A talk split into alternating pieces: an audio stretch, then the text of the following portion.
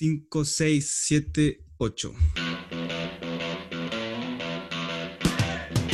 Hola, hola amigos de Cada Loco con su tema. Hoy día nos complace tener un invitado, pero sin duda de lujo, pero sin duda de un lujo, pero ya de formas, pero extraordinarias. Sin duda a mí, sin duda eh, a mí me marcó como niño, ya que yo no soy tan viejo, soy un, un joven todavía, 22 años. Eh, las primeras transmisiones de que yo tengo en memoria son de un tal acá Ignacio Valenzuela. ¿Cómo estás, Ignacio? Hola, Valentín, muy bien.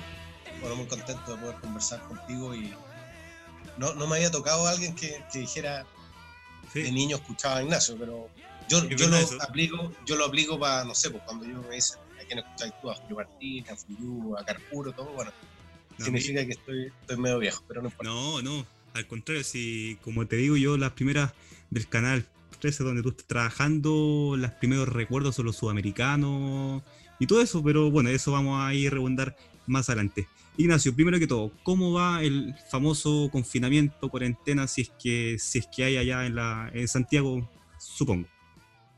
Sí, eh, sí, pues ya más o menos un mes y medio de, de esta nueva forma de, de- de vivir, porque es así.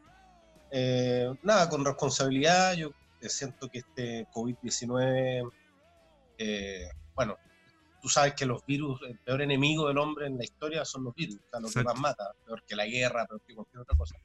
Entonces hay que respetarlo mucho, uno aprende bastante y por eso mismo com- tomando las medidas que uno que están a la mano, eh, protegiéndome yo y protegiendo a, a mi familia. Así que de repente se torna un poco latero, un poco monótono todo, pero tengo la opción de, de trabajar desde la casa, de estar en mi casa y, y- y va a pasar, eh, siendo responsable y creyendo que en el futuro esto nos vamos a acordar nomás como un mal rato que de este COVID, pero, pero, pero cuidándome, fundamentalmente cuidándome y siguiendo la, la opinión y las recomendaciones de los expertos. Claro, exacto. Igual como nosotros como, como humilde radio, eh, damos el mensaje que claro, que si hay la posibilidad, quedarse en su casa. Así que eso es importante. Ignacio, para comenzar, eh, ¿cómo fue tu infancia y cuándo nace este amor por el fútbol, ya más adelante por el periodismo? Cuéntame. Yo tuve, yo creo que tuve una infancia muy feliz. eh, tengo muy buenos recuerdos de mi niñez. eh, yo era un niño que en realidad no me faltó nada, pero tampoco me sobró nada. Una familia de clase media, santiaguino. eh, mi papá, mi mamá, mi hermana, éramos cuatro.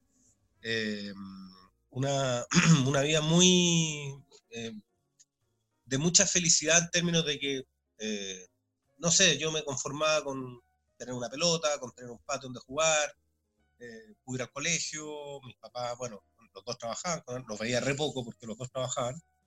Eh, re- relación buena con mi hermana, con mis primos, con mis amigos, entonces yo, yo la considero una infancia bien, bien feliz. Eh, en esos años donde, digamos, las vacaciones eran no muy lejos, donde eh, me esforzaba para tener, no sé, pues, para pedirle al viejo Pascuero una, una pelota, un libro, un juguete, y me lo, si me portaba bien, obviamente, me lo traía pero tengo esa, mm, esa, ese recuerdo. La verdad es que yo miro hacia atrás y la verdad es que mi infancia yo la considero, me considero un niño bien feliz, travieso, me portaba mal, pero con respeto. eh, en el colegio muchas anotaciones negativas. No era, una, no, era un- no era brillante en el colegio, pero los ramos que a mí me gustaban, o las asignaturas, éramos chicos, me gustaban, me iba bien, gimnasia, historia. eh, y eso fue un poco eh, derivado de, de vino en que me gustaba mucho la- ver televisión, ver el deporte, ver, mi papá hacía mucho deporte, y ahí está yo creo el gusto por, por el fútbol en particular. Desde muy chico, yo tengo recuerdos, tengo buena memoria, entonces me acuerdo el, el año que fui la primera vez al estadio, me acuerdo las, no sé, las revistas que compraba, los, los diarios, agarraba el cuerpo deportivo y lo leía, eh, era lo que podía ver de tele, estoy, estoy hablando, imagínate, yo nací en el 79, en esos años en Santiago tenía ahí Canal 13, TVN, estaba Canal 11, que era la actual Televisión, no existía todavía Mega, estaba UCB, que daban show de goles, eran cuatro o cinco canales, sin cable, nada, bueno, sin internet. Y eso yo me lo mataba, mataba el tiempo viendo los goles en la noche, los partidos que daban, los mundiales, coleccionando muchos álbumes de fútbol.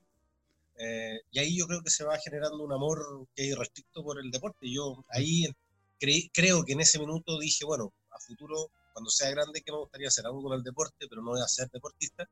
Bueno, periodismo. Y ahí, y ahí nació todo. Lo tengo como muy claro. Claro, no, sí, así como todo bien estructurado en tu vida. De Santiago a Concepción o a Temuco, claro. Temuco antes. Y después hiciste otra vez, porque yo vi muchas entrevistas tuyas antes de, de acá, y tú después eh, diste otra vez la... La extinta prueba de eso, eso mismo, no, no, me acordaba el nombre. Y ahí tú te vas a Concepción, ¿cierto? A estudiar periodismo. ¿Cómo fueron esos años en, en, Concepción, donde yo igual estudio y bueno, vivo, bueno, yo soy de Los Ángeles, pero cuando estudio vivo ya en Concepción, así que igual tenemos ahí algo en común. No, yo, yo siento que el, paso mío por Concepción, eh, no me arrepiento nunca de, ese, de, haber dado ese paso, haber estudiado en la U de Conce, porque debe ser la universidad más, para mí, la universidad más linda de Chile como campo, lejos, un campo abierto. hermoso, hermoso, eh, hermoso la, ese, ese eh, pedazo de pasto muy largo que termina en la biblioteca Luis David Cruz Ocampo. Que, Buena memoria. la biblioteca ahí del lado de Conce con el foro, con el reloj. Ese foro que ahora como está, cuando yo llegué, estaba distinto, o sea, lo arreglaron, lo modernizaron, pero era distinto, pero el concepto era el mismo, el foro, en fin. Eh, pero era un concepto de, barrio universitario, de, una ciudad, en realidad una ciudad universitaria. Entonces, tenías las casas alrededor de la universidad, muchas casas que se transformaron en oficinas de alguna facultad o facultades mismas. Me acuerdo, creo que estaba la facultad de música, la de historia estaba por ahí por calle. Eh, eh, creo que eh, no, el mundo de la arena. Sí, el mundo de la arena. Me parece que, entonces, todo eso te, te, entregaba un, como un barrio, una vida absolutamente universitaria y además con mucha mm, eh, población flotante de estudiantes. Tenía ahí poca gente de Concepción. yo tenía muchos compañeros de Chillán, de Los Ángeles, de, Chiloé, de Puerto Montt, de Río Bueno, de Osorno, de todas partes, de Temuco. Mucha variedad, mucha variedad. Muchísimo. Sí. Muchísimo. Yo creo que esa es la gracia que tiene, que yo no, estoy seguro, pero debe seguir teniendo la Universidad no, Sí, sí es, es igual y era una vida donde, donde a mí me tocó muy duro, pero la verdad es que aprendí muchísimo. Entonces aprendí como con, y en contra, porque no, no, no, no, no, tenía un grupo en Concepción, no conocía gente en Concepción, podían ser más cerrados. Yo me dedicaba a estudiar, vivía ahí, caminaba dos cuadras, casa, universidad, casa, universidad. Eh, el primer año, el 98, bueno, con un poco más de, de hueveo en la noche, no, trabajaba. Harto hueveo allá en Pero mucho, imagínate, la plaza, la plaza España, que era la que estaba frente a la estación, que ahora es la Intendencia, que cambió. Bueno, estaba la Plaza Perú, en fin. Y muchas fiestas universitarias además en la Casa del Deporte, los, ¿cómo se llama? conciertos, tocata. Y uno chico, aparte, al principio quiere estar en todo, porque yo quería estar en todo, entonces, no sé, pues había un carrete con gente de tercer año y se te sentía grande y todo. Pero el, el, recuerdo es ese, vida plenamente universitaria y una, una casa de estudios, digamos, súper grande, súper diversa, que a mí me, me hizo crecer bastante. ¿Hace cuánto que no vas a la UDEC? A la UDEC no voy. Mira, yo cuando me ha tocado viajar a Concepción y, he tenido un tiempo, soy medio melancólico, entonces tengo un rato, ¿no? De verdad, y me pego, salgo a caminar, todo. Eh, debe haber sido hace unos tres años que fui y me pedí, no, sí, no, no, fue, miento, fue para la Copa América del 2015, o sea, hace cinco ah, años. Cinco años Claro, que ahí me pegué una vuelta por la U de Conce entera, o sea, un día en la mañana paré, vi las pichangas que jugaban en la cancha de, hay una cancha ahí como de, de baldosa. claro, al lado, al lado de la, sí, del pasto. Entonces me detuve ahí, fui a mi facultad antigua, al plato, eh, detrás de la facultad de periodismo, cerca de Forestal, ya no estaba, pero había una, una explanada que se llamaba Talleres, que era una cancha de piedra, era, era muy peluda esa cancha entonces me di en el fondo toda la vuelta, estaba Leula, estaba, había una cancha que se llamaba Calama, que estaba como hacia el cerro, que no sé si todavía está, y, pero es hace cinco años. Y ahí me di toda la vuelta y ya desde ahí que no voy como con detención a, Concepción. Pero cuando estaba ya, el año pasado fui por otras cosas, pero viajes más cortos, y siempre me pego una vuelta por, bueno, por, no sé, porque estaba en el centro, un día yo que comía allá algo. Así que tengo ese recuerdo y como que lo tengo tan presente que me gusta ir a ver cómo está, los cambios que tiene. Sí. Así funciono cuando voy a Conce. Sin duda. Eh, ¿Cuáles fueron tus primeras experiencias ya como periodista, ya sea la práctica? Yo sé que hiciste radio ahí, pero quiero que lo cuentes tú in situ. mira, yo me acuerdo la, la, primera vez que hice algo periodístico en mi vida, en el año 98, porque había un ramo que había que hacer como un, un pequeño periódico, un diario, y obviamente yo elegí con mis compañeros deporte. Y ese año, eh, la U de Concepción, el equipo de fútbol, debutó en primera. Ese equipo estaba, o sea, el equipo lo dirigía el Gato Ben, Mario Ben. Y era un equipo absolutamente nuevo. Estaba Arturo Norambuena, habían un par de ex seleccionados venezolanos, estaba Marcelo León al arco. Bueno, y, y la U de Conce hace una, un campañón, subían dos, ese año subió Cobresal y O'Higgins, y dos equipos van a liguilla de promoción.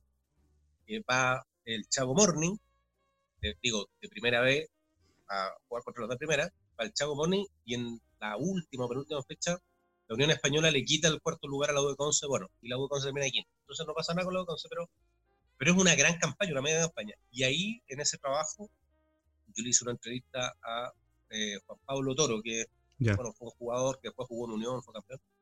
Ese es, mi, ese es lo que yo recuerdo, pero era escrito. Y la verdad es que a mí el periodismo escrito, me gusta leer todo, pero no, no lo quería realizar. Y después las primeras experiencias son al año siguiente que ya entro a trabajar a la radio de otra universidad, la UBB, claro. que se llama Golazo. Eh, y el, eso ahí estoy 99, 2000, y el 2001 empiezo a trabajar en el canal de la UBB en TVU, como una pre-práctica. Era una cuestión que ponía la universidad. Entro a trabajar un matinal, el matinal del sur. Y después buscaron a alguien para hacer un comentario deportivo los lunes. Y ahí fui a, al canal que está en calle Chacabuco, donde creo que ahora hay un banco, hay un restaurante, no me acuerdo, es como frente a la, casi frente a la Plaza Perú. Eh, ese es mi primer, eh, es lo primero que yo hago en Concepción, el año 2001, y después, bueno, viene la práctica, claro. ya en Canal 3 en Santiago en 2001, y después ya no paré hasta, hasta ahora. Ahí también quiero que me cuente eso, que cómo fue que hiciste eso y llegaste ya a Canal, a Canal 13.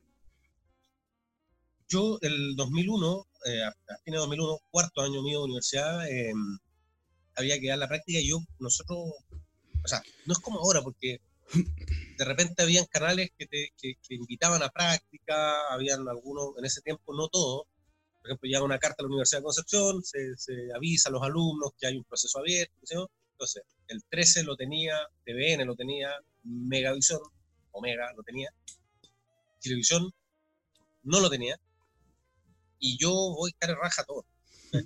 me conseguí ir, me moví con alguien, todo, para presentarme. Al 13 fui, pero antes de prensa, que era la prueba oficial, fui al área deportiva, dejé mis videos, mi, mi carpeta, todo. Y bueno, lo, lo en todas partes. Pasó algo curioso, porque en TVN, cuando dimos la prueba en Concepción, algo pasó que detectaron que todos se copiaron en la prueba y anularon ese, ese, ese, esa prueba, la anularon. dijeron, este cursito no va porque yo te digo de verdad, no sé qué pasó, pero eran todas las respuestas iguales. Mira. Los, los suprimieron. curiosamente. curiosamente, yo no, no, te digo de verdad, yo no copié, no me acuerdo como que alguien haya copiado, quizás no, no, se da cuenta, pero, pero me acuerdo que, esa fue la explicación, que nadie quedó de ese Increíble, de, la, universidad. Eh, en, el, en Chilevisión voy un, un día martes, hablo con una persona que era director y al otro día lo echan. Mala suerte mía. Aquí. Y en el 13 y en el Mega yo en las pruebas como corresponde. Y yo, bueno, entonces tenía que viajar mucho para, oye, tenéis que dar la prueba, volver, todo. Y estando en Santiago me volví a ir a tomar el bus, entonces me llaman y me dicen, eh, en el 13 pasaste la prueba. O sea, tienes que ir a un examen psicológico. Y ahí dije, tate, el lo mío, si ya pasaba esa prueba escrita, que era como de, de cámara, todo, era que era buena noticia. Y ahí me voy a Santiago eh, doy la prueba psicológica, hacían hasta test de pelo, me acuerdo. ¿En serio? Entro, sí, salí limpio, y, después me llaman de Mega también, que es lo mismo, que pasaste una etapa, todo, pero yo ya estaba comprometido con el claro, Entonces, eso es cuando yo entro y entro al, es el, me parece un 10 de diciembre del 2001, ahí cuando yo entro al 13, ahí es parte de la práctica, que era tres meses y tanto, en prensa, hacer a trabajar todo lo que fuera prensa. Y ahí quedé, y bueno, yo entendía que no había que asustarlo más, por una buena práctica. Sí. Te pagaban un poco además, y, y quedé, y bueno, no, no me fui más de 13. Ya, imagínate, voy a cumplir. 20 años. A fin de año, 19 años. 19 años, ya. Y si no me equivoco, tu primer evento ya en el canal fue Copa América 2004, como comentarista, o, o sea, como relator, perdón. Sí. O, ah, ya, entonces estoy mal. ¿Y qué tal esa experiencia? Yo creo que para ti, yo creo que de otro mundo. Increíble, increíble, porque, porque yo me acuerdo que me fui a. Mm, yo me voy a. Mm, en la Copa América, la sede de Chile era Arequipa, ahí estaba Olmos de técnico, Olmos, y, y, se acondiciona Chile en Calama. Pero además, el campeonato del 2004, primer semestre, se juega la final Cobreloa con la U en Calama, cuando gana la U con el penal de claro. Herrera. Autogol de Esteban González. Exactamente. Entonces, eh, yo voy, me mandan a la final, que era por ejemplo un domingo, entonces nos vamos, que un viernes a Calama, mm, hacia la final, me dejan toda la semana en Calama, acompañando, reporteando la selección, y después tomábamos el avión a Arequipa, y ahí era lo que durara la Copa América, entonces iba a estar en el fondo como un mes fuera de la casa, el estaba soltero, estaba... Claro.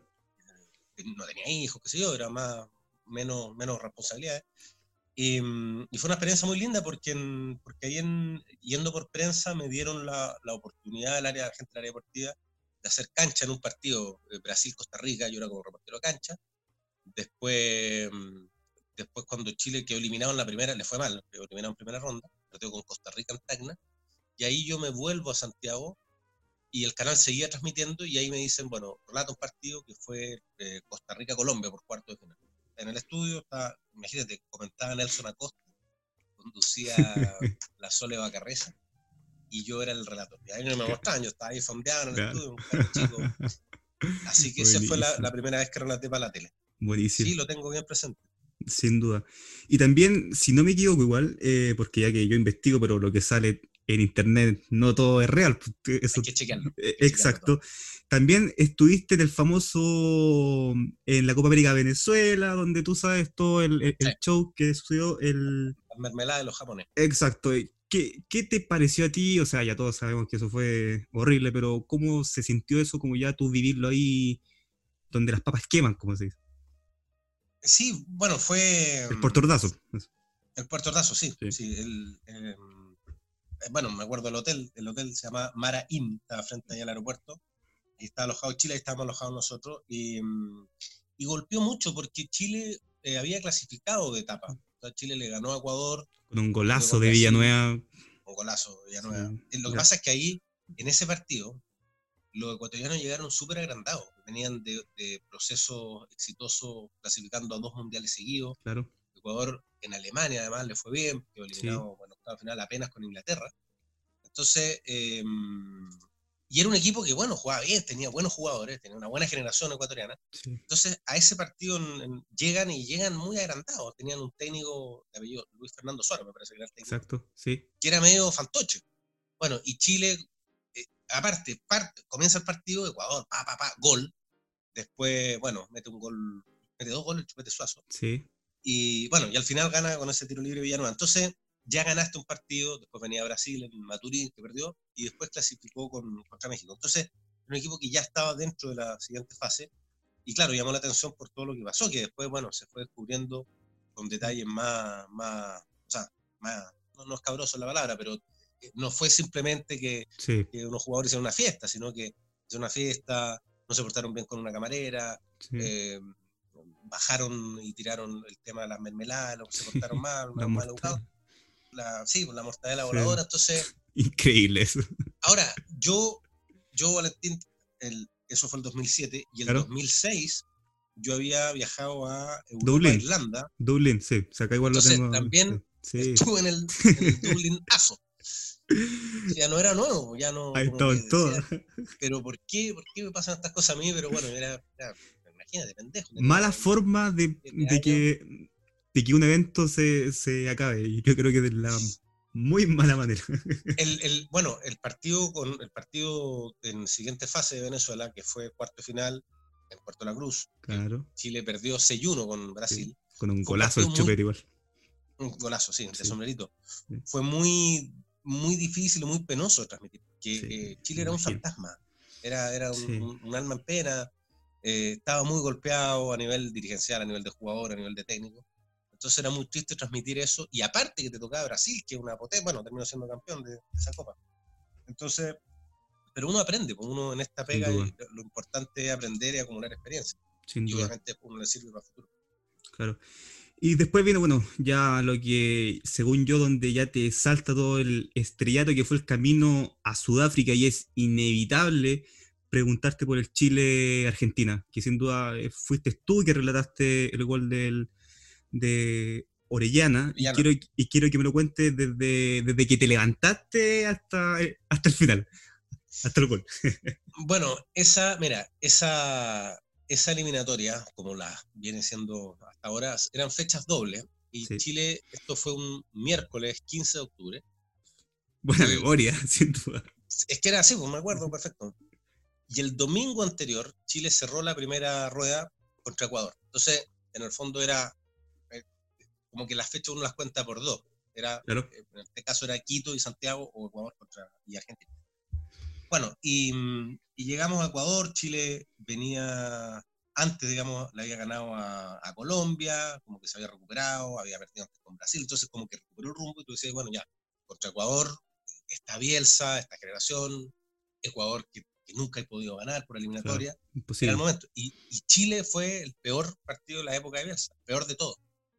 Sea, tenía creo que Chupaya Fuentes expulsado antes de los 20 minutos, eh, Ecuador con, con, estadio lleno. Con una lluvia igual que con una lluvia que ellos les favorece.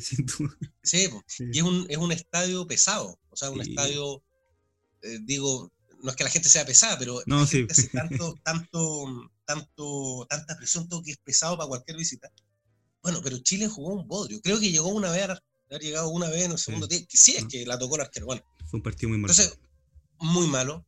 Y ahí, y ahí ya el empate era bueno. Y al final vino un gol del Chucho Benítez, que, murió después.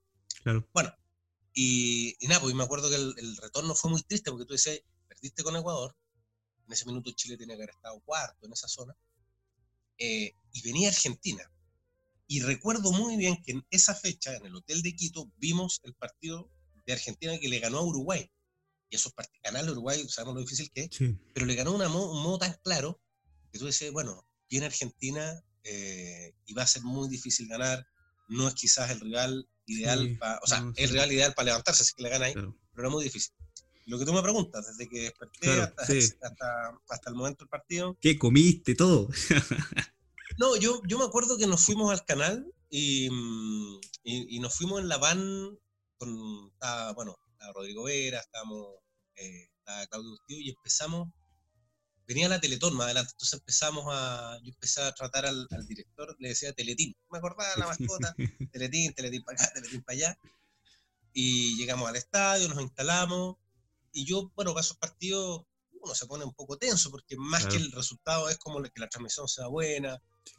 Y empezamos a, empezamos a ver eh, la formación, el equipo, cómo jugar pieza, y decíamos, bueno, y estaba suspendido, me acuerdo, Alex, o sea, no jugaba Alexis Sánchez, estaba suspendido, tenía a Jara afuera, tenía ya a Fuente afuera, y tenía ahí Argentina. Argentina no viene Riquelme, pero viene Messi. Sí. Y un equipo altamente calificado, entonces... Sin duda yo lo que me acuerdo es que ya de noche, el, cielo negro, todo era como mágico, había un ambiente bien, bien especial, un equipo que jugaba a un ritmo impresionante. Y después, bueno, estadio lleno. Estadio repleto. Sí. Y son esos partidos que tú cacháis que Chile, o sea, no va a perder, porque jugaba tan bien, llegaba tanto, un equipo joven, la potencia de todo, de Estrada, jugaba Medel, jugaba Carmona, jugaba Poseyur, estaba Ponce, jugó Pablo Contreras ese partido, está, bueno, Matías Fernández, está el Chupete Suazo, está Orellana, y ahí me falta, bueno, Bravo el arquero y te compré otra formación, Marc González, por Claro. Pero jugaba un salió lesionado. salió lesionado temprano, como a los 20 minutos, era un equipo tan aceitado que tú decías, bueno, no va a perder, pero ojalá que no lo empate, porque, era el momento de hacerlo, o sea, el momento de pegar el zapazo en la tabla, de tumbar a Argentina, de ganar con lo que tenía, bueno, Lore, es muy, es muy lindo porque además el gol es en el arco, la caseta nosotros estaba frente a ese arco. Y, y, como que tú vas leyendo la, esa jugada, tú la vas leyendo que tiene que terminar en algo, porque parte en el, en el, otro lado, o sea, por la otra orilla, te cruza. Entonces fue muy lindo, verdad muy lindo. Eh, y yo siempre me lo han preguntado y lo digo, cuando Chile le termina el partido, yo me acuerdo mucho de, de mi abuelo, de mi papá, porque bueno, mi abuelo ya no está, mi papá le gusta el fútbol, y ellos nunca podían, habían podido ver un partido eliminatorio de Chile ganando a la Argentina. Claro, sin duda. Sin duda. Y lo, lo, logré. Y perdón, y otra cosa que yo sí, dale nomás. Tengo, tengo la suerte de eh, el, el 2000, 15 de agosto del 2000, por la radio, por la radio VB en Concepción, fuimos a transmitir eh, eliminatoria y estuve en ese partido que Chile le gana a Brasil 3-0. Mira. Y es, está ahí. Hay cábala entonces. Es cábala. Sí, no sé, pero lo que puedo decir como dato es que fue la última vez en la historia que en un mismo partido anotó Sala y Zamorano Mira, la selección. Buen dato ahí. Buen dato. No, yo, yo creo que ese gol de Orellana es el gol que más veces he visto repetido. Sin duda, yo creo que es que algo tan mágico es que nace desde la misma área chilena y acaba allá. Pues, entonces yo creo que fue un gol 10 de 10, sin duda. Es que fue muy bien trabajado, fue bien logrado. Cómo, aparte, cómo le pega a Orellana, cómo deja mirando a Carrizo, que era el arquero de Argentina. Eh, en el estadio hermoso, la, era la temperatura, era todo muy, muy bueno. Una transmisión limpia, un gol muy limpio. Y, Demasiado limpio. Muy, en, aparte en un buen minuto, es pleno primer tiempo. Realmente igual se te chupaba, porque bueno, queda tanto rato que la Argentina la podía hacer. Pero ese es el recuerdo que, que tengo. Chile jugó muy bien ahí, jugó muy bien. Y yo creo que si no hubiese estado ni Gary ni nadie, yo creo que como jugaba ese equipo de Bielsa, yo creo que iba a ganar igual. Iba a ganar igual, porque además eh, había jugado los equipos que estaban más arriba en la tabla, te habían ganado por harto. O sea, te había ganado Brasil 3-0, Paraguay te había ganado 3-0 en casa. Entonces era el momento como para, de local, esa campaña de Chile fue muy buena de visita. Sí. Eh, pero de local necesitaba un triunfo así. Claro. Es más, te diría, hasta está bien el 1-0, de repente uno dice que Rico hubiese sido goleado, todo, pero ese 1-0 le da un tono más dramático, más justo, que obviamente que, bueno, uno lo, yo lo recuerdo mucho. Por eso tengo en mi cabeza la, la, formación, tengo la fecha, todo. Sin duda. Por cosa obvia, yo creo que es tu gol más importante que relataste, ¿no? Yo creo que ese ¿Ya? y eh, me tocó ir a, bueno, a Medellín cuando Chile mm. clasifica. Y ahí mete los goles Ponce, Suazo, Valdivia, ah, Orellana. Eh, porque Chile clasificaba. Yo me acuerdo que ahí andaba con muleta, me había roto una pata. Una lesión muy peluda, luxo, fractura de tobillo. Y fui a Colombia. Y fui a Colombia mal, fui. Eh, Fuiste igual nomás. Sí, o sea, con permiso médico, pero, pero tenía que ir y, ya una tira de jeringas con anticoagulante que me tenía que inyectar todo el día en la guata, que la pata era, era una bota. Yo no pude caminar como cuatro meses, porque se me rompió el hueso, oh. el tobillo, mal. Pero bueno, estaba ya, el canal se portó súper bien, me ayudaba todo, pero era, imagínate, me trasladaban.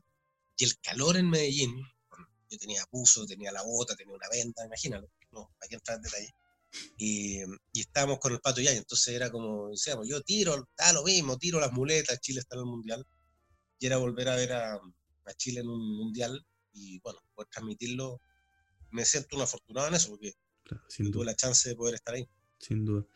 Y también, bueno, eh, tú has estado en innumerables eventos deportivos y bueno, te comento que yo, para mí, los Juegos Olímpicos son, pero la cúspide de todo. O sea, igual el Mundial es, sí, pero para mí, en serio, los Juegos Olímpicos no hay cosa que vibre más yo que son los Olímpicos. Y tú tuviste la suerte de estar en, para mí, según yo, los mejores Juegos Olímpicos de la historia. Yo no, no los he visto todos, pero yo creo que fueron los mejores de la historia. ¿Londres? no? Eh, eh, no, eh, Beijing. O Beijing. Sí, sí, según A yo. A mí me, me, pasa con, me pasa con Beijing eso fue el 2008, y, mm, y, yo en Beijing, yo conmigo quedé medio picado porque no estaba muy chico, como que me, no, no me sentí, o sea, fui, cumplí, o sea, había que hacer, pero tuve mi revancha en Londres, estaba más grande, me preparé más y todo. Ahora, los Juegos de Beijing, impresionante, impresionante los chinos, lo que, todo lo, el estadio, los atletas, fue la explosión de Bolt, me acuerdo, estaba la, fue la explosión de, mm, o consolidación de Phelps en la nación pero tengo para mí un sabor distinto con Londres porque me moví yo mejor, más independiente. Tuvimos además a Tomás González, que claro, fue doble finalista, cuarto en su prueba. Pero además, pero además, perdón, Londres pudimos ir a, transmitir eh, todo el atletismo desde el estadio. El canal eh, compró un puesto en el estadio, entonces transmitimos todas las carreras en el estadio. Me acuerdo los 10.000 metros de Mo Farah, los 5.000 metros de Farah, la posta de mujeres de 4% de Estados Unidos, que fue récord. O sea, todo eso lo vimos ahí. Pero, pero sí, Beijing, una, o sea, yo concuerdo contigo, para mí los Juegos Olímpicos es una máquina que, de moler carne, que empieza un viernes y no para, no para, no para, porque son disciplinas por aquí y por allá y tenés que estar, estudiar mucho. Es distinto un mundial, el mundial es como más estructurado, hay dos partidos, tres partidos diarios, tú sabías, eh, son tres horas de transmisión de un partido. Los Juegos Olímpicos son todo el día, todos los días. todo el día. Y la verdad es que es precioso. Yo, yo estoy de acuerdo, los Juegos Olímpicos es, lo máximo lo que yo puedo como periodista cubrir. Claro, igual tú cubriste cuando Fernando González ganó la medalla de bronce, ¿cierto? Sí, de plata, de plata, en, Perdón, de plata con, contra Nadal que le ganó a Blake. ¿Qué tal ha ido esa experiencia? Ah, igual hay una anécdota, pero no sé si te la. de que se... Sí, la, del, sí. La que me, me, daba. Claro, eso, igual. sí, sí, sí. Lo que pasa es que. ¿Es verídico eso? Es verdad, es verdad. Lo que pasa es que ahí va. Eh, bueno, Masú y González van por Chile y las canchas de, en las, cuando debutan no tenían cámara, entonces era muy divertido porque eh, se grababa en una cámara de nosotros, una BCP, digamos, no tenías la señal, no te llegaba la señal, y nosotros dábamos el partido con el desfase como de 40 minutos, porque, por ejemplo, un camarógrafo grababa, no sé, podía 3-0, sacaba la tarjeta de la cámara, que es como la cinta antigua, se la pasaba a un gallo que corría y la llevaba al estudio, la metíamos, la inyectamos y ahí nosotros transmitíamos. Eso hacíamos nosotros y TVN también estaba transmitiendo TV. Entonces, bueno, Nico Mazú creo que gana un partido y pierde el segundo, algo así, se va temprano. Y Fernando González empieza a avanzar, a avanzar. Y ya, bueno, entra la fase en que televisan los partidos. Y cuando el canal también, como, como, iba a semifinales, que si es que ganaba Fernando aseguraba al menos una medalla, el canal decide transmitirlo. Y no, se paga ahí por una posición de, comentarista. Entonces vamos, era Aldo comentaba, yo relataba, y nos toca al lado de eh, Alex Corretti, un extenista español que transmitía para la televisión española. Y en ese partido, bueno, mucha agua, qué sé yo. Y, Inexperto igual. Inexperto, porque, porque un partido de tenis no es un partido de fútbol. El partido de fútbol dura ya lo más 50 minutos, todo. Partido de tenis durar. 5 horas. Y con Blake no me acuerdo la duración, pero sí me acuerdo que el era tres sets. El tercer set deben haber ido como 2-1 y yo ya estaba que me meaba mal, oh. mal, mal, Sí, tenía una, una, trenza en las piernas. La sensación es muy mala. Y yo ya ahí decía, ¿sabéis que, me da lo mismo que en gane, pero que termine esta cuestión porque quiero ir al baño? No, bueno, quería que ganara Fernando. Y, y ese set era sin tiebreak. Si no me equivoco, es 14-12 en los juegos. Terminaron. Entonces yo estaba verde. Y más encima gana Gonzalo. Entonces nos dicen, quédense, quédense. Y yo iba a decir, bueno, pues hay que dar, estoy acá en Nueva Meano, no, no, mismo porque no me aguantaba. Pero bueno, aguanté, aguanté, aguanté, y después lo que ocurre es que termina, yo me quedo hablando, transmitiendo, rellena, dale, porque estamos bien, ganó Fernando González, aseguró medalla, porque ya te aseguraba o plata u oro.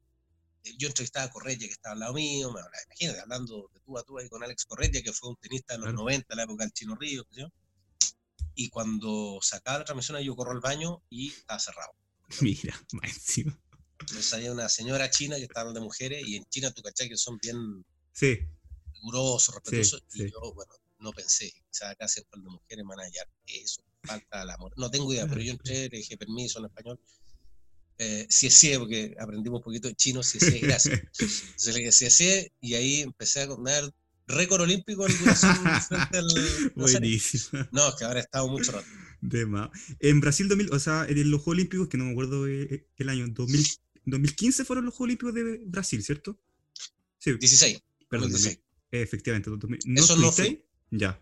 No, por decisión del, no, del, canal, ¿no? Es que no transmitió, el, el 13 no transmitió. Los que yo fui fueron los que, bueno, teníamos derecho, que fue Beijing 2008 y Londres 2012. Y después, desgraciadamente, no, no pudimos transmitir. ¿Viste el momento de Bolt cuando hace el, el 9,58? En, ¿En Beijing? En Beijing, sí, pero estaba, no estaba en el estadio. Ya, pero... si me apuras, el récord lo, lo, hace en Berlín al año siguiente, en, el Mundial de Atletismo. Sí, no, sí, sí, sí, sí, sí, sí, no, sí, sí, sí. Pero, igual, pero, pero gana, gana el oro. Efectivamente. Gana el oro el 2008. El mundial, en el mundial gana, eh, o sea, hace los Juegos Olímpicos. O sea, hace el récord. Hace el récord. Sí, mundial. sí, y ese mundial que en Berlín, lo, bueno, el canal 13 viene transmitiendo los mundiales de atletismo desde el 2007. Guarelo ahí, especialista. Guarelo, grande. Bueno, y ese Mundial de 2009 eh, empezaba, si me apuras, el 15 de agosto y yo el 14 de agosto me lesiono la pata. Estaba hospitalizado ¿no? y no puedo transmitir. Y lo veo nomás. Imagínate, me perdí el tema del récord mundial de, de Bolt. Pero a vos lo vimos ahí en sitio en Londres. Claro. Todo. ¿Y qué tal? Mm. No. Un monstruo. O sea, sí, un monstruo, simpático. Tú ves cómo se, se movía con, con, los periodistas. Eh, no, es, un, es de, sí. lo, de, las cosas lindas que yo he visto en el deporte, es ver a Walt tenerlo ahí y además ganando. Claro, sin duda. Eh, después viene todo lo que es, bueno, ya el fútbol, sin duda. Eh, Brasil 2014, un mundial. ¿Qué tal esa eh, experiencia como tu primer mundial, cierto? Y relatando, claramente. Y sí, ver a Chile igual yo, ahí, como eh, también, también un sueño cumplido. Yo a Sudáfrica fui, pero Canal 13 no tenía derecho, entonces fui más a reportear. Ah, ya, ya, ok. Y tuve, tuve, eh, tuve, tuve, casi todo el mundial, pero, pero en el fondo iba a, a, cubrir lo que había como el lado B y los partidos los veía, compraba mi entrada y los veía como un hincha, porque no tenía que trabajar, no tenía que transmitir. Claro. Y el de Brasil, como ahí tienes razón, ese es con derecho, era un, área deportiva al 13. Eh, nos, nos llevamos muy bien, nos iba bien. Eh, exquisito, porque estuvimos todo el mundial. O sea, nosotros no solo, la apuesta no era solo transmitir Chile, era ir a transmitir un mundial de fútbol. Se transmitían todos los partidos. Yo he relatado eh, unos, no sé, fueron cuarenta y tantos partidos, la mitad, como 20. Eh, recorrimos muchas ciudades, o sea, mucho, con una disciplina que tenéis que, que, tenéis que asumirla, porque eh, nosotros llegamos a Río de Janeiro, que era nuestro como cuartel, dejamos nuestra ropa, nuestra gran maleta, sacamos una maleta chica y ahí te, ya, Ignacio, por, por dos días vais, no sé, a Sao Paulo y volví y después llegáis a Río y tenéis que tomar un avión a Porto Alegre. En Porto Alegre estáis tres días y de Porto Alegre te pasáis a Brasilia y de Brasilia vuelves a Río. Entonces fue muy, fue muy lindo, fue muy lindo, yo lo pasé muy bien. El mundial fue muy bueno, me tocaron muy buenos partidos y y fue una de las experiencias lindas que también he tenido. Yo creo que para mí Londres 2012 y Brasil 2014 son las más lindas que yo he tenido. Estuvimos ahí, sin duda. ¿Cómo? Que estuvimos a nada de Canal sí, Negro brasileño, sí, sin duda sí. fue algo no, que hasta el día de hoy, con, con, el famoso palo de Pinilla, que sin duda Mira, hasta el día de hoy rebota ese, esa pelota. Yo creo que un, un milímetro más abajo hubiese entrado y hubiésemos, bueno, pero son cosas Ahora, que suceden. Ahora, el palo cierto, porque aparte era dramático el minuto que era, sí. pero eh, hay una jugada antes, que es en el segundo tiempo de los, de los 90, no de, los, no de la largue, que es una jugada que tira um, Aranguis, que es un, una jugada por izquierda, tiran atrás y Aranguis como que se la encuentra por encima y le pega como él C con Ferrazo, sí. y se la encuentra Julio César y la taja. Claro. Y eso ha sido como a los 70 minutos, por ahí queda rato. Yo creo que ese era el, el minuto también que podía ganar. Estuvimos ahí, pues. Estuvimos pero ahí. Sí, pero sin duda Chile dio ahí un muy buen partido y que sin duda eh, estuvo ahí, como tú lo dices. Estuvo ahí y, y aparte que jugó ese partido con España, que también de lo mejor que yo le he visto Bien, en la historia sí. a, la, a, la, selección. Sí. Con todo el componente del, del, del estadio, los hinchas, el Maracaná rojo, el himno y todo. Pero cómo jugó Chile, cómo cómo tumbó al campeón del mundo, claro. al bicampeón europeo. Sí. Eh, nos, ojalá podamos verlo de nuevo. Ojalá. ¿Cómo jugó Chile? Ojalá. Eh, Brasil 2014, Chile 2015. Yo creo que ahí yo creo que es la redención de ya esta selección que necesitaba ganar algo como para convencer a todos y hasta que sea. ¿Tú estuviste ahí, cierto? Sí. ¿En la en Copa América del 2015? Claro, relatando o sí. Sí, sí, sí, sí, sí. O sea, el partido final no. No, pero. Sí. sí. pero transmitimos toda la claro, copa. Claro. Eh, también nos repartíamos no, mínimo tal. No me falla mi memoria igual, ¿no es? sí, ahí. pues no, a mí me, me, nos tocó, bueno, las 4C, fuimos, yo estuve harto tiempo en Ponce, estuve en Antofagasta, bueno, Valparaíso, estuve en Viña, estuve en Santiago. Creo que el único estadio que en esa Copa América no me tocó transmitir ni un partido fue el Monumental. Ya. Se el Monumental, pero me tocó Nacional. Claro, y no, Brasil, y te diría que y Nacional. Brasil-Colombia. Que, sí, Brasil-Colombia, cuando echan a Neymar. Claro, o. Y te diría que en el Nacional no me toca tampoco uno, pero, pero bueno, me toca La Serena, me toca Antofa. Ya. Y, y era bueno esa selección que era lo que cuando Chile queda eliminado en Brasil, todos automáticamente dicen, bueno, no fue acá, pero esta selección va a llegar muy grande, muy madura a la Copa América que va a ser en Chile. Yo creo que ahí nadie tenía duda que Chile al menos llegaba a la, final. y, fue, yo creo, el gran momento, para mí, yo creo que el momento, es el momento de la selección es esa Copa América en Chile, jugadores más grandes, jugadores que logran el objetivo, que se imponen a los adversos, esa semifinal con Perú, que ahí ganaste, pero te costó mucho. una semifinal muy complicada. Porque yo me acuerdo que, que, eh, que un central estaba suspendido. Jara, ¿cierto? Sí, pues Jara. Jara, por el dedo. claro, y entró José Roja, ahí cubriendo como podía a Guerrero. Entró Roja, y Chile lo, yo lo pasa mal. Si Chile va ganando, o ni siquiera creo que no iba ganando todavía, pero ya tenía un jugador más porque echan a Zambrano. Y, mm, y, Perú se la arregla para llegar, para llegar, para llegar. Y bueno, después saca ese gol Vargas. Que también, yo también, yo ser de los goles más lindos de la selección. todo. Un misil. Sí, un misil. Sin duda. Bueno, y claramente después viene que, bueno, fue la Copa Confederaciones. Ahí tú estuviste, ¿cierto? Sí. Sí, igual. ¿Qué tal? Sí, ¿Qué tal igual ahí? Yo creo que Rusia es hermoso por lo que me han contado, que es ordenadito, limpio, todo, y aparte estadios, un mundial con estadios, o sea, por lo que me han contado, muy modernos. Em, yo, yo definiría la belleza de, de, bueno, estuvimos en cuatro ciudades, Moscú, San Petersburgo, Kazán, Sochi. La belleza, sobre todo de Moscú y San Petersburgo, es una belleza impactante. Yo la definiría así porque de las grandes urbes del mundo, San Petersburgo, a mi juicio, no, no la conozco todo obviamente, pero de lo que leí o qué sé yo, debe estar dentro de las ciudades, de las grandes urbes, las más, las más lindas del mundo, una belleza, imagínate, el, eran las famosas noches blancas, porque por la época del año hubo una noche en particular que, eh, que, no, es como Punta Arena, digamos, que no, en, verano, cuando no se oscurece nunca, acá por donde está ubicado, allá muy, muy al norte, eh, no, no anochecía, entonces la noche es muy corta, era el, el eh, San Petersburgo está lleno de, tiene un río que se llama Neva y tiene muchos puentes levadizos para que pasen los barcos, y ese show lo tenían, o sea, no show, esa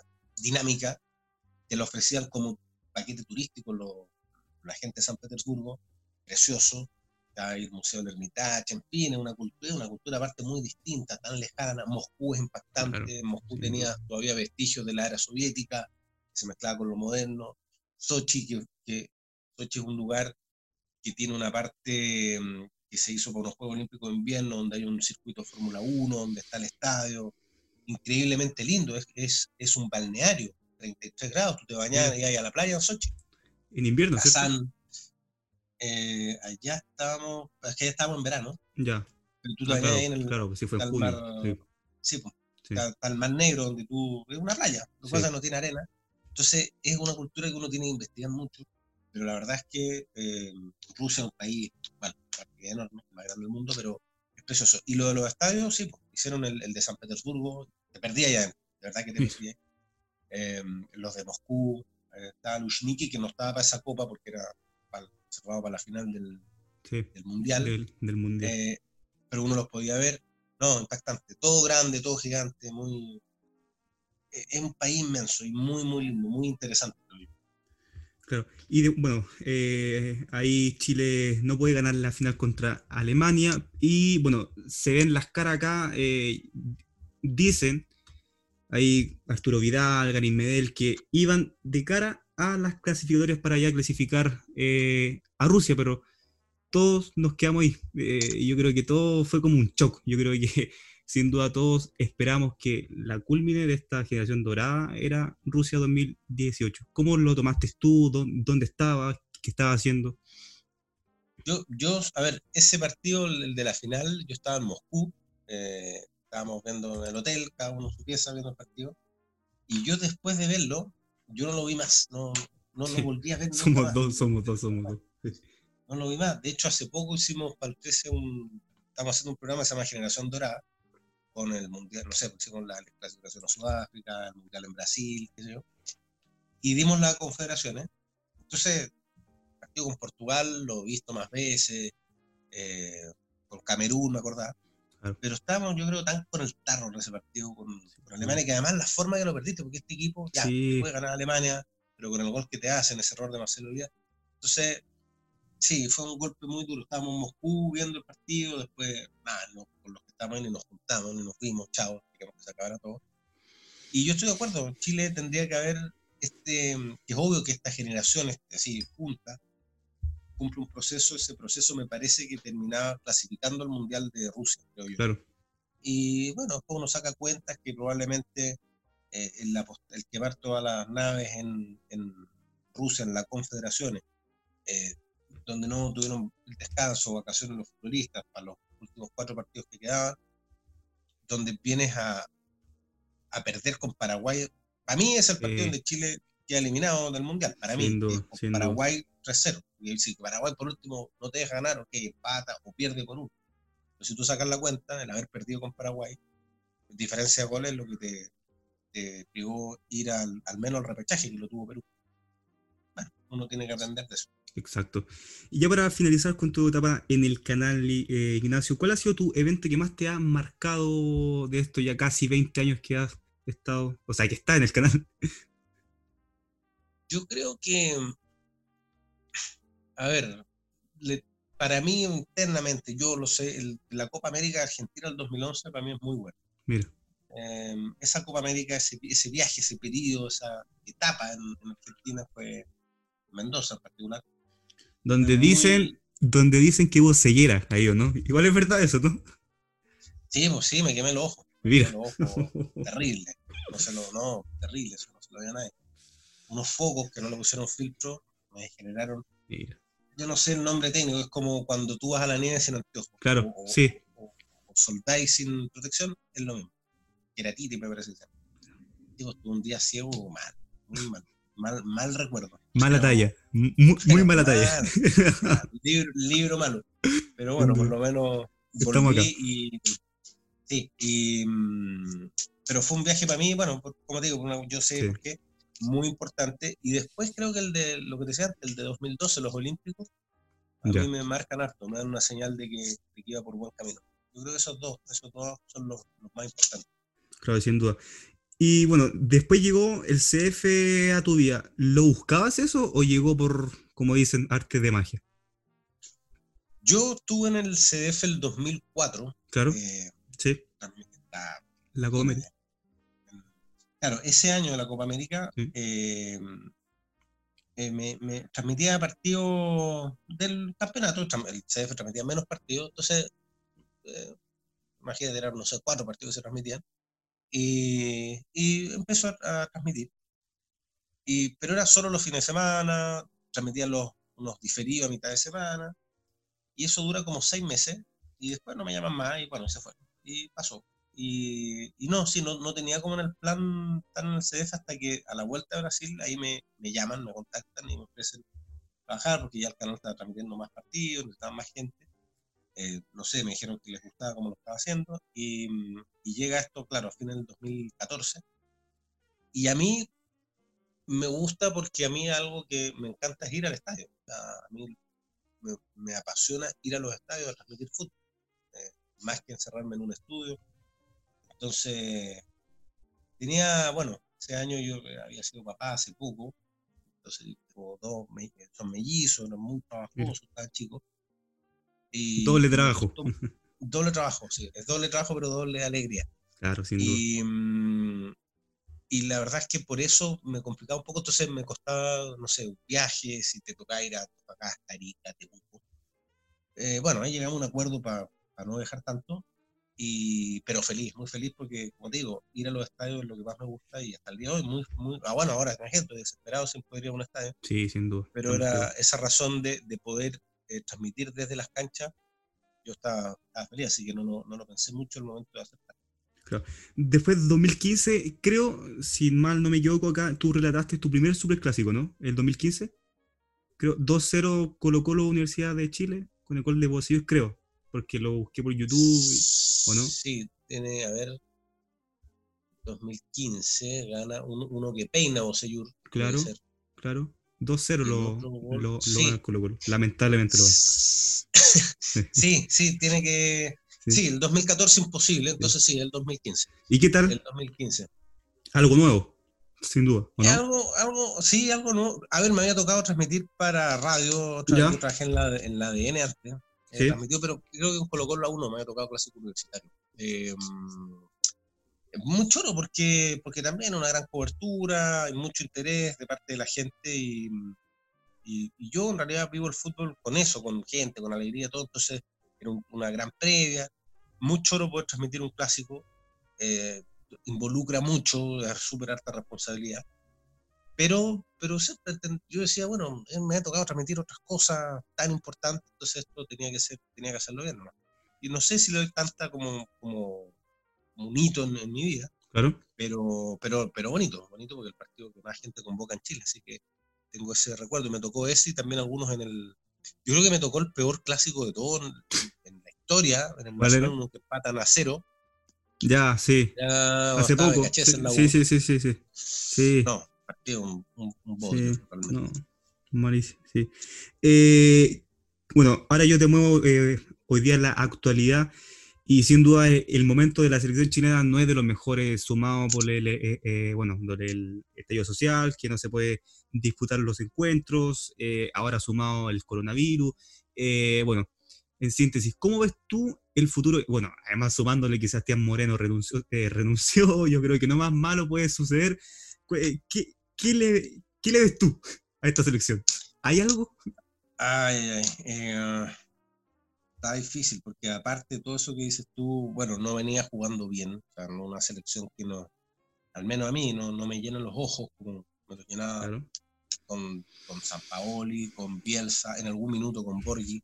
Sí. Hasta que te diría con, con Pizzi, en algún minuto también te, sedujo, pero esta selección, bueno, es distinto, pero se entiende porque hay una curva de rendimiento de los jugadores, se van incorporando nuevos jugadores Em, yo mirando, a ver, si, sacas, si que sacáramos lo que pasó en octubre, si sacáramos lo que pasó ahora, igual estaría preocupado porque Chile no venía jugando bien. Sin duda. Y sumándole igual, y sumando igual que eh, eh, el debut es contra Uruguay. debut contra Uruguay, más encima no, estaba, fuera, estaba fuera Suárez, que bueno, entonces ya no juega Suárez, que es un alivio, y, bueno, pasó esto y ya seguramente va a estar después. Eh, preocupante porque es un equipo que creo le, le falta gol tiene, poco mm. gol. Eh, los momentos individuales no, no, son los mismos. Escucha, Alexis no está atravesando por el mejor, no estaba, ahora es incógnito porque no sabemos cómo está nadie, pero no estaba atravesando por su buen momento.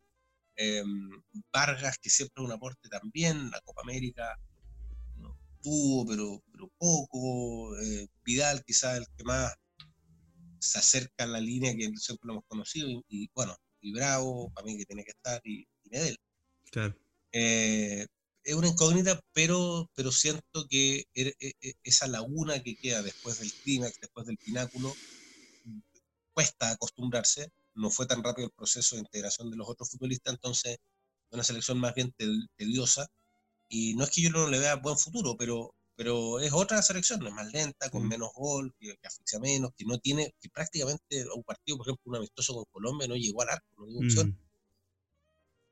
Sí. que sí, estoy preocupado. Como todo, yo creo en Chile estamos preocupados al ver a la, selección de ruedas. Claro, sin duda. ¿Y qué tanto te influyó en tu vida la, selección?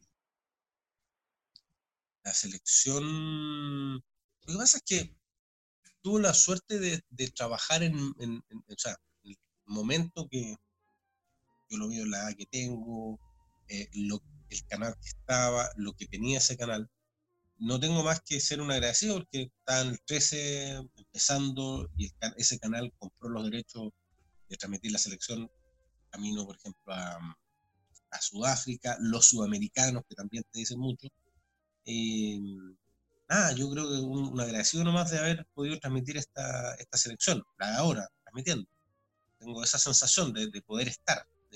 me pasó, por ejemplo, el 2000, 2005, que ahí eran los primeros años, y decía que suerte te viene que tenían los derechos, transmitir la eliminatoria, si es que hubiese clasificado al Mundial de Alemania, ibas a transmitir a esa selección de Alemania. Entonces se, se junta eso de, como hincha, como chileno, además de lo profesional. Lo que tuve suerte, de estar en, el canal indicado, con la selección indicada. Claro, sin duda. Ignacio, ya como para ir finalizando, eh, según tú, ya con tu, tú, eh, bueno, has estado en Juegos Olímpicos, en Mundiales, en cualquier evento deportivo, el tenis de oro, ¿cuál ha sido para ti el deportista más influyente de todos los tiempos? Gran y muy difícil pregunta, no sé, sé que es muy complicada. De, tú dices de Chile. No, de todos, de todo. Es difícil elegir uno. Eh, un top 3, yo creo que es más fácil eso. ¿Un top 3? Sí. ¿Cómo es de los, los deportistas más influyentes? Sí, todo, todo. Si te digo, mira, a mí, a mi parecer, Jordan, Michael Jordan, yo, yo creo que el deportista más influyente que él en su época eh, no hay, sin duda. Después Ali y Maradona, según yo. Sí, lo que pasa es que sí, es Phelps, porque, ahí puede estar Phelps, que, pero bueno, ahí se le suman estoy tratando de vincularlo también a que yo los estoy tratando, no es que sea así, no, no, de vincularlos con que yo los haya visto, con, ya, a ver, sí. bueno, yo, hagamos un top 100 mejor, no, hagamos un, un top 1000. No, yo creo que eh, Federer. Federer. ya, bueno, sin duda, sin duda, sin duda, sí. ahí, eh, es que sí, Jordan también, no, no, no es difícil dejarlo fuera, pero como lo vinculo más a que yo lo vi, como que Bolt, o sea, el hombre, imagínate, también. vi el más rápido del mundo, también, Phelps también, pero, pero ya, elige entre Bolt y Phelps, lo que pasa es que a Bolt lo vi, lo vi ahí en terreno, entonces me quedo con, Bolt como era el, el, show que... Y, en, y bueno, hay que elegir un futbolista, mm, eh, tendría que decir... Eh, Claro, ahí me voy a contradecir porque a Maradona lo alcanzé a ver, a Pelé no, pero yo prefiero a Pelé, era más, más para mí más completo, era, era, era, un atleta, era más atleta que Maradona y que muchos otros. Eh, yo no vi jugar a Di Stefano, pero dicen que era. Dicen a, Cruyff, que... a, Cruyff lo vi menos, pero era una. Y, y, Maradona también lo vi. Yo, mira, mis recuerdos del mundiales, para mí, o sea, me dicen Ignacio, para ti el mundial, para mí es Maradona 86. Eso es lo que yo me acuerdo. Sin duda. Sin Tengo vivo el, la Maradona contra Inglaterra, en la semifinal contra Bélgica, hace dos goles. Eh, sí, yo, creo que mucha gente recuerda ese partido contra Inglaterra, pero contra Bélgica fue más decisivo, según yo. Se manda, se manda un golazo. Sí, un golazo, sin duda. Es impresionante Lo, que, lo que jugaba. En la final, el pase... A Valdano. Claro, o sea... Sí, sí, sí. Eh, Entre dos y lo tira. No, no, era, era de verdad muy bueno, pero, pero también por lo que leo, por lo que escucho, eh, Pelé era un, un super mega crack. Entonces, yo creo que irían por ahí los, los nombres. Si me decís elige tres, ya, Pelé, Bol y Federer. Ahora, Ali también, estamos de acuerdo. Pero pueden ser tres nombres. Claro, sin duda. ¿Equipo que más te marcó? de fútbol, obviamente, de todos los tiempos, si tuviste alguno. A mí me marcó mucho el Milan de, de Ancelotti, que gana la Champions al Liverpool 2 a 1, creo, sí. 2 a 1. es que estaba Sigo, em, estaba Kaká, estaba Chepchenko, estaba eh, Maldini, estaba Vida, oh, puro crack. Sí, a ver, estoy pensando, un equipo. Oh, qué difícil es. Eh, es que, bueno, son, son muchos. Hay, hay, un, hay un Milan de. El Barça de Guardiola, igual. Eh, bueno. sí, el Barça de Guardiola. El... Arrigosaki igual es el Milan con Gullit, con, sí, ah, con Van Basten. Hay un. Hay un es, es, menor, pero por ejemplo, el, el, el Sao Paulo de Tele Santana. También. 92, 93, un equipazo. El Cafú estaba ahí, ¿cierto? Estaba Cafú. Sí. Raí, era el 10. Había un central terrible, Valver. Eh, y así uno puede ir escarbando un poco más atrás, pero de los que yo vi, bueno, el, a mí me gustaba mucho, por ejemplo, el River de, de Ramón Díaz, del 90, que estaba Sala, estaba Francesco, estaba Francesco, claro. Gallardo. Sí. Estaba Gallardo, estaba Burgo al arco. El mono Burgo. Sí. Hay, hay, hay, hay mucho equipo, sin duda. es que son demasiados, son demasiados. Eh, no, no, sé cuál. Eh, bueno, otras selecciones también, por ejemplo, la, eh, la U de San Paoli, dicen. La U de San Paoli, yo, eh, es que no, que era una máquina. La U de San Paoli, o sea, cómo jugaba, era una máquina, una, una trituradora. El Colo Colo 91, que yo era chico, también, me acuerdo, lo vi. lo vi, era un equipazo. Eh, por ejemplo, la que no ganó el título, pero la Católica de Pellegrini. ¿Con Gorosito? Sí. Que eran. Gorosito vivía dos segundos antes que el mundo, o sea, y tenía su socio Acosta, pero tenía ya. Yo, Tupper está ahí, ¿cierto? Ah, Tupper, sí, porque Tupper muere en el 95. Claro. Y, mm, pero, por ejemplo, voy a jugar a Sala, de los delanteros buenos que yo he visto en mi vida, el matador Sala equipo extraordinario, o sea, un jugador extraordinario. Yo creo, a mí parece que la época del 90 del fútbol chileno fue la mejor. Aunque no la viví, pero sí que la mejor. ¿Tú qué, qué edad tenés? Eh, 22, soy del 98. No, es que, es que debe ser del 94, 95, porque aparte cómo se dio, que dos veces la U le gana a la Católica, todos los, cómo, cómo eran los campeonatos, las figuras que venían. Imagínate, imagínate que en ese minuto, por ejemplo, Católica tenía tres seleccionados tenía a Vázquez, Gorosito Acosta. Colo Colo tenía un seleccionado boliviano, Echeverry. Claro. llega Espina, seleccionado. Eh, eran seleccionados de, de, equipo, o sea, jugadores de selección.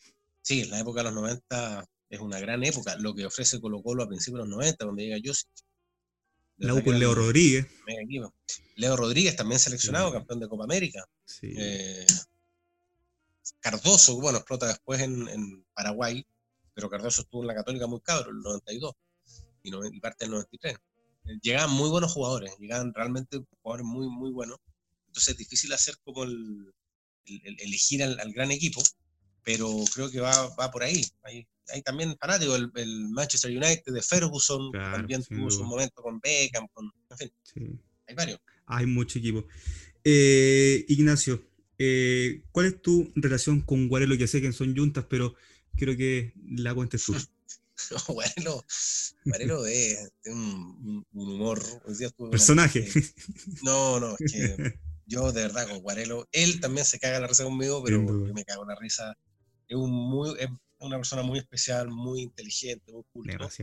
Eh, yo me vuelo escuchándolo cuando habla de atletismo, en los panamericanos, sudamericanos, mundiales de atletismo, eh, es un agrado escucharlo.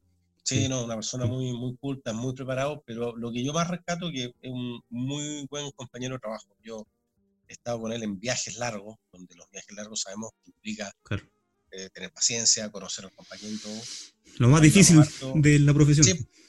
Y la verdad es que con él, este, imagínate, estuve en Copa América el 2011, un mes con él, en Brasil hace 40 días, en Rusia también casi un mes, y nunca un problema, un gallo muy profesional, que la verdad es que para mí es un lujo poder eh, tenerlo de, compañero. Hemos armado ahí una dupla que más o menos ya llevamos nueve años transmitiendo juntos el 13.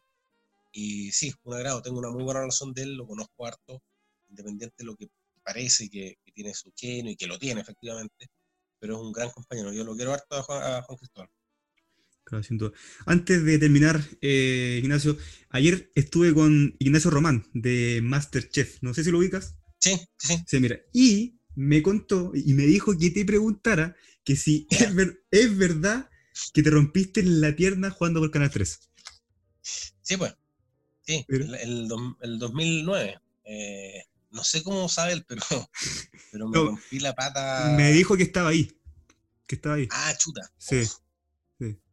Sí, fue, oh, no, una lesión. No sé si tú te acuerdas cuando Viskupovic, jugador de Católica, se sí, sí, sí, sí, En Wanderers, o sea, en, Valparaíso. En Valparaíso, perdón. Ya, lo que sufrió él, luxo, fractura de tobillo, fue oh. exactamente lo mismo que yo. La única diferencia es que él levantó la pierna. Hartas lesiones has tenido. Es que esa es la que te digo del, del viaje a Colombia. Ah, fue ya, ya, ya, ok. Fue esa, fue esa. Fue mal, me operaron, no. Y tengo unos pernos en la pierna, quedé bien, pero no, dolorosísimo, me rompió un hueso. Me dijo el doctor, te, lo, te dice el tobillo no. Así fue. Mira. ¿Arquero? Estaba jugando al arco. Arquero. ¿Y qué tal? La grande el cautín. ¿Qué tal? Fui malo cuando, cuando era bueno. No. Eh, bien, ahora menos, pues ahora ya más viejo, pero pero bien, bien, me juega bien al arco. Tengo ahí un par de títulos. ¿Algún referente ahí al arco? Eh, un referente, un Osmar Brunelli, un ex arquero de Cobresal que nadie se acuerda. No, el referente para mí, em, a ver, bueno, de los arqueros que a mí me gustan en el histórico, eh, Lev Yachin, la Araña Negra. Claro.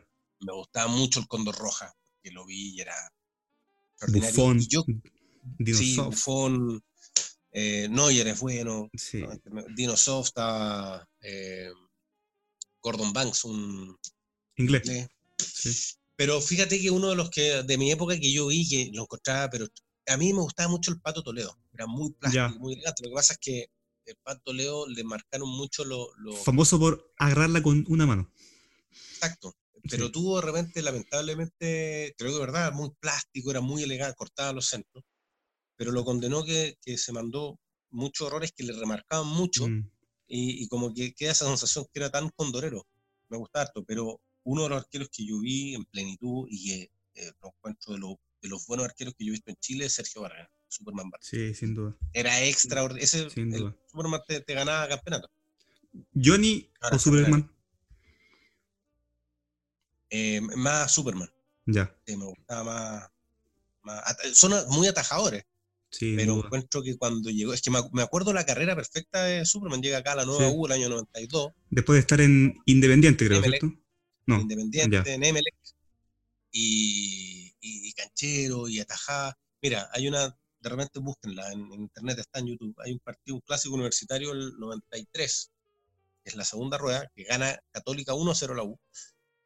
Y en ese partido el Superman Vargas se pierde un penal, que la manda muy arriba en el arco norte, a, a Virt. Chutea el penal y se lo pierde. Bueno, en ese partido, en el segundo tiempo, hay un cabezazo de Almada, que es el jugador de la Católica, que es abajo a su izquierda y Vargas va con una mano contra el piso eh, y ataja.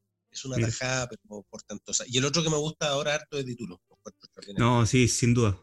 Muy, muy, muy, muy bueno. Desde que llegó a la Católica de Bolívar, yo dije que le iba a romper. Sí, muy buen arquero. Sí, Me gusta sin duda. Pero bueno, el Cóndor lo vi, era bueno, pero Vargas, y bueno, más atrás. Sí. eh, Y Éxito. de la selección, de la selección, bueno, Bravo lo encuentro. ¿Arquero? sí, exacto. Lo que pasa es que la selección, yo encuentro Bravo indiscutible ahora, es un arquerazo, es un arquerazo. Eh, de repente uno tiende a, a medirlos. Una cosa es medir a los, no sé, en el caso del arquero, el arquero atajador, o sea, el arquero que está bajo el palo, y otro es los logros que tiene y todo. Indudablemente, que. Bravo, imagínate, premio Zamora en España, campeón con Barcelona, De la Premier. América, de la Premier, eh, campeón de Copa América, todo, todo lo, todo, todo lo Acá que en hecho Chile Bravo, también. en Colo Colo, Claro. Final que Pero hasta el día de hoy la- me la- duele. me imagino, con tu amigo Candelo, Exacto. pero, pero mm, eh, no digo que sea mejor o peor, pero como lo que le vi atajar a Roja, a Condor Roja, era, no era tan alto el Condor Roja, era un arquero también extraordinario, era un gato. Osven, Cornet, buenos arqueros, muy buenos arqueros. Bueno, todos ellos jugaron en la, en la selección. Claro, sin duda. Pero Pero, bueno, si te sabemos cómo terminó. claro, pero si te quedas con uno, Eh, bueno, me tendría que quedar con Bravo. buena pregunta. porque, porque el, el- cómo terminó el Cóndor, me parece que eso lo, lo castiga mucho. Y bueno, y aparte creo que Bravo debe tener, también hoy día, con Juan Cristóbal justamente estaba hablando, no sé si la más bonita de su carrera, pero yo creo que la más significativa atajada a un ¿Bravo? arquero de selección, Bravo en Claro. Estados Unidos. o sea, que la Contra ataja, Agüero. bueno, Sí, no, sin duda. Yo la- esa yo la vi adentro. Dije, ya, ataca hasta vos. Pero saca esa mano de ahí y nos salva. Y después, más encima, ataja su, lo de la definición y campeón, sin duda. no, Eh, sí, no, sin duda. Antes de preguntarte la, la última, Ignacio, quiero que me hables de Maní Confitado. Buen nombre para un libro. Sí, Maní, el, el primer proyecto que yo Sí. propongo un nombre lo aceptan, que, bueno, Maní Confitado para mí es sinónimo de ir al estadio de chico. Maní Sin duda. Confitado fue un, un libro que mm, hice el año 2014, de, es de fútbol para niños. Eh, Muy bueno. se dio, se dio, qué bueno, qué Sí. bueno que lo, Sí, que lo que opina así. Eh, Fue un, un- yo tenía ganas de hacer un libro y justo se dio que me llamó una editorial que estaban buscando un libro de fútbol, pero yo quería una cosa y ellos querían otra, entonces llegamos a un acuerdo para hacer algo más didáctico con ilustraciones. Y bonita experiencia, escribir un libro, un libro que es corto, un texto, pero es lo que yo considero que es relevante, que es el, el fútbol, lo que implica el- el- la unión del niño con, con el papá, con el abuelo, con el hermano mayor a mí la- siempre imaginaba el, el libro en manos de un niño y que, y que con el papá aprendieran. explicándole, escucha, Cobreloa naranjo por tal cosa, este equipo se llama así, me lo imaginé así y mm, fue además un año que el fútbol estaba, imagínate, el año del Mundial, porque se lanzó en 2014. Claro. Eh, una tremenda experiencia, muy bonita y sí, es un, un, lujo que por ahí tengo mm, muy bien conservado. Tengo uno, tengo un, un físicamente tengo uno nomás, muy guardado, pero... Pero está ahí. Pero sí, sí. ¿Después sacaste más libros? No, estoy en eso, estoy en un largo proceso que vamos a ver si ve la luz. ¿Algún adelanto así, así chiquitito? Sí, ahí, ahí. Fútbol chileno e historia, eso son Ya, ok. Ahí. Y la última ya para finalizar, Ignacio, ya que has sido muy, pero muy generoso con tu tiempo. ¿Algún sueño profesional que tengas? Que digas, con esto, sin duda, me retiro. Sé que no te vas a retirar, pero algún ejemplo. Mm, yo creo que sería muy em, sería como medio testarudo mi parte decir quiero cubrir, por ejemplo, tal mundial y me retiro. No, yo lo que me, lo que me gustaría hacer es en los medios que trabajo estar cubriendo la mayor cantidad de cosas. A mí me gusta mucho viajar, ir al estadio, entonces lo posible si estoy, por decirte, en el CDF y se transmite el mundial de Qatar, ir a Qatar. Em, si estoy en el 13 y, se transmiten olímpicos en Tokio, ir a Tokio. Esos son, yo creo, mis sueños. No, no hay algo que yo te diga quiero hacer por decirte, un estelar, un matinal, un programa. No, la verdad es que no, no tengo eso. En este minuto me quita el sueño terminar mi libro, que, llevo yeah. rato y que me queda mucho, pero, pero, pero sabéis que fundamentalmente seguir trabajando lo que me gusta. Me, da miedo de, de, repente no estar en eso porque es para lo que me hace bueno. Sin duda, sin duda. es sueño. Bueno, Ignacio, te doy las gracias sin duda de poder compartir en este humilde podcast que se llama Cada Loco con su tema, que ya ahí la gente va a ver los entrevistados que tenemos. Así que sin duda, Ignacio, te doy eh, las gracias por participar en este humilde proyecto. Era Valentín, un gusto, saludos allá en Los, y, Los Ángeles. perdón, en Los Ángeles. Y bueno, a toda la gente de Napo, que sean que estén bien, que se cuiden, que, persigan siempre lo que quieren y que yo siempre he dicho que los esfuerzos siempre traen recompensa, así que muchas gracias. Ignacio. sacrifíquense y yo no tengo duda que les va a ir bien. Hasta luego, chicos. Un abrazo y gracias. Vale, chao, chao.